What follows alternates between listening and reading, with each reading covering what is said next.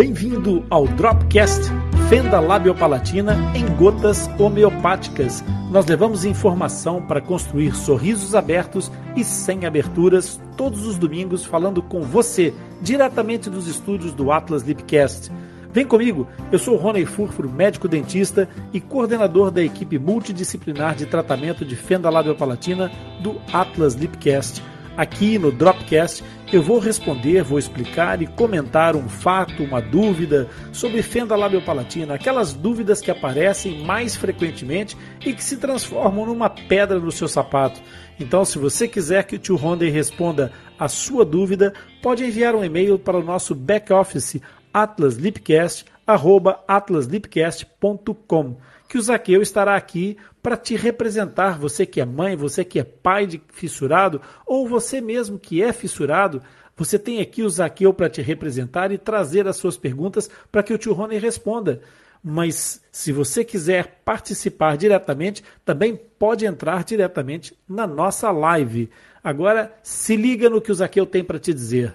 Olá, meu nome é Zaqueu sou fissurado e reabilitado e vou trazer as perguntas que você nos envia para o. Rony responder e explicar. O Atlas Lipcast é o único podcast totalmente dedicado às anomalias congênitas da face, especialmente a fenda lábio-palatina. Agora, se é a tua primeira vez aqui e se gostares do nosso conteúdo, não te esqueças de subscrever o nosso podcast e ativar as notificações e isso é muito importante para nós. Para você não custa nada, basta clicar aí num botãozinho e dizer que gostou ou fazer o seu comentário. E isso vai fazer com que os motores de busca percebam a relevância desse assunto e daquilo que nós produzimos para você. E então, vamos ao que interessa. E Zaqueu, o que é que interessa? Olá, boa tarde, Torrão, tudo bem? Tudo e contigo. Tudo e contigo. Ótimo. Primeiramente, boa noite a todos. Hoje nós temos uma pergunta do pai, pai de paciente. E ele faz a seguinte pergunta. Olá, meu nome é Guilherme Goi, sou pai de uma bebê que nasceu com fissura e falato do lado.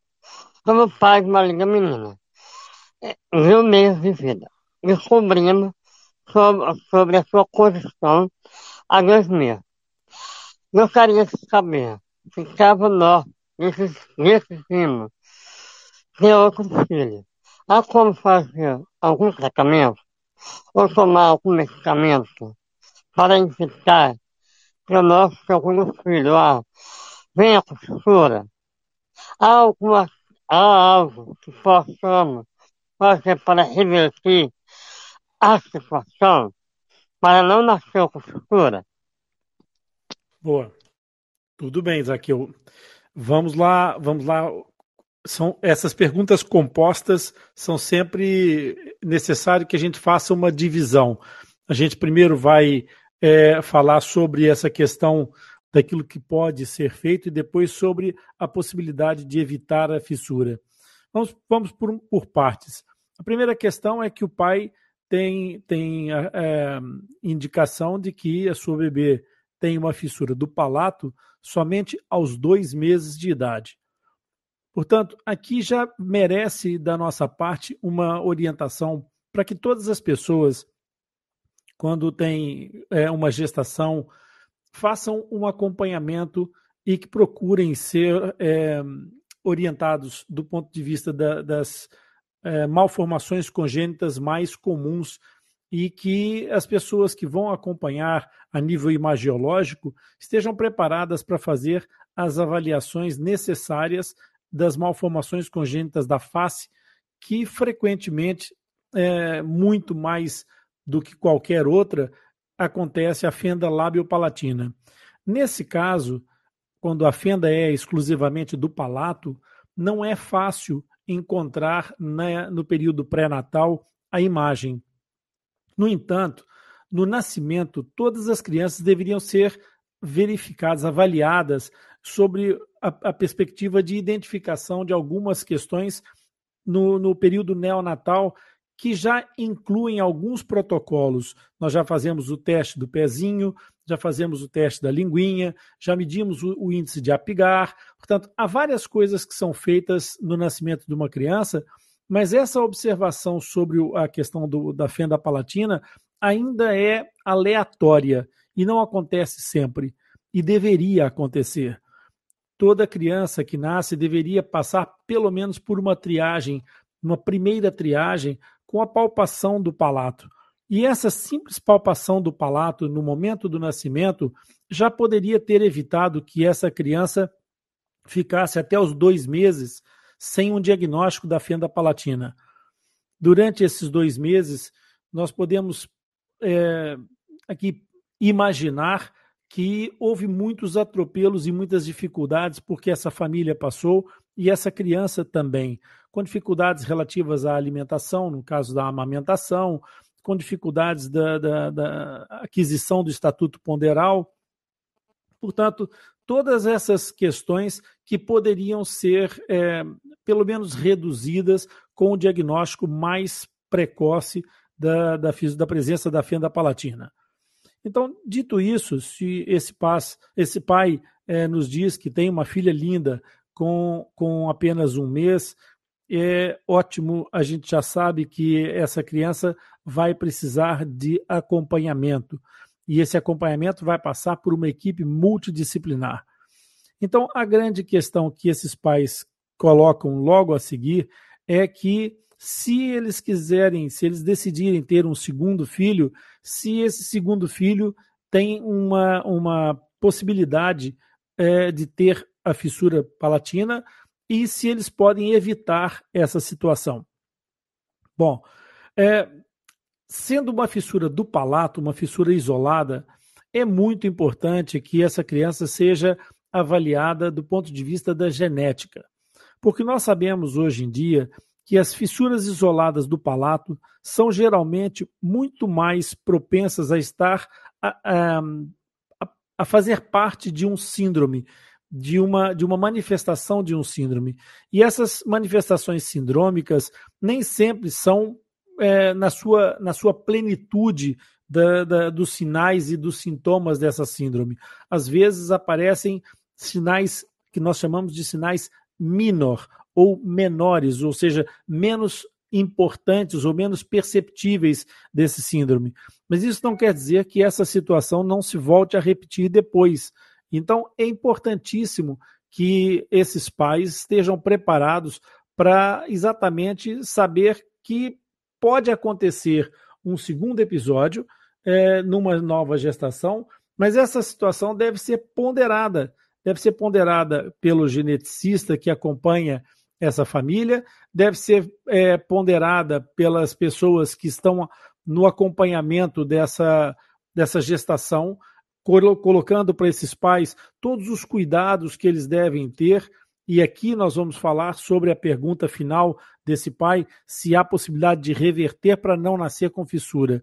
Então, esses cuidados, na verdade, não são cuidados basicamente ativos, não é aquilo que vocês podem fazer para evitar porque se a fenda for é, definida geneticamente, é, haverá certamente o aparecimento da fenda no nascimento. O que há é mais uma ação passiva, ou melhor dizendo, preventiva.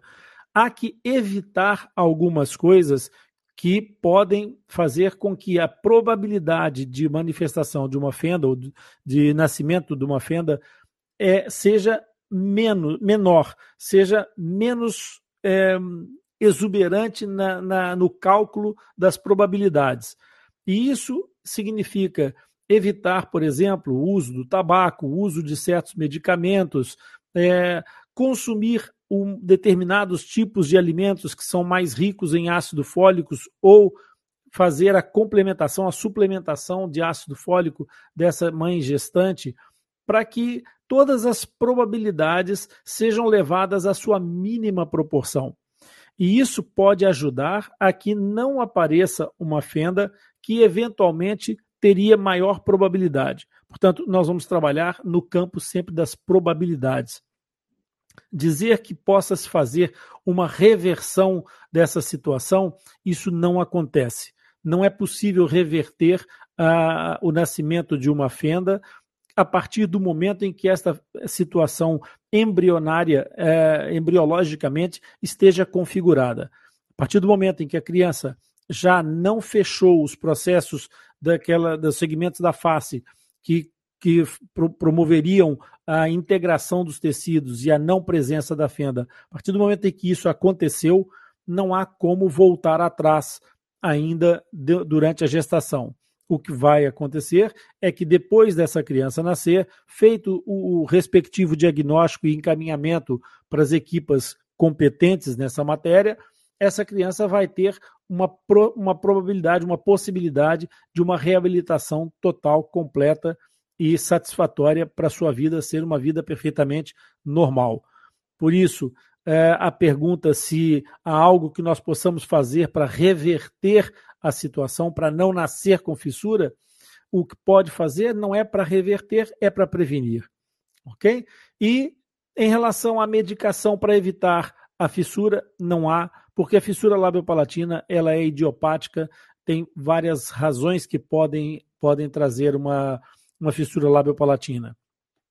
E por fim, para concluir a ideia, o que é muito importante é que esses pais, se eles pensam em ter uma nova gestação, devem fazer um aconselhamento genético, devem fazer uma consulta de genética, eventualmente identificar nessa criança quaisquer traços de alguma síndrome que possa ser é, de, de grande hereditariedade, e a partir daí, com o médico geneticista, tomar a decisão sobre sim ou não, é, quais os riscos de uma, de uma nova gravidez para o aparecimento de uma nova fenda labiopalatina.